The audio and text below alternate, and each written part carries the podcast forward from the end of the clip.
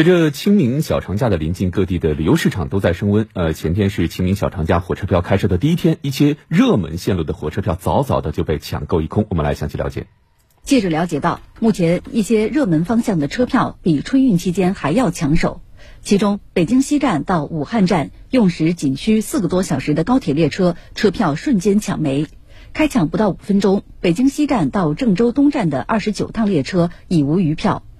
中国铁路北京局集团公司的消息，目前出行的热门旅客列车主要是天津至保定、北京至上海、北京到广州和北京到哈尔滨方向。清明节小长假期间，我们北京站将加开呢去往秦皇岛、张家口以及清河城等地的旅客临客列车呢是八对儿，北京朝阳站呢将加开去往承德、赤峰、通辽等地的高铁临客列车呢是七对儿。除了铁路，目前航空等交通人数也在逐渐攀升。数据显示，首都机场三月十六号至二十号共起降航班五千四百二十八架次，运送旅客六十八点三万人次，客流量环比上周同期提升了百分之五十点七一。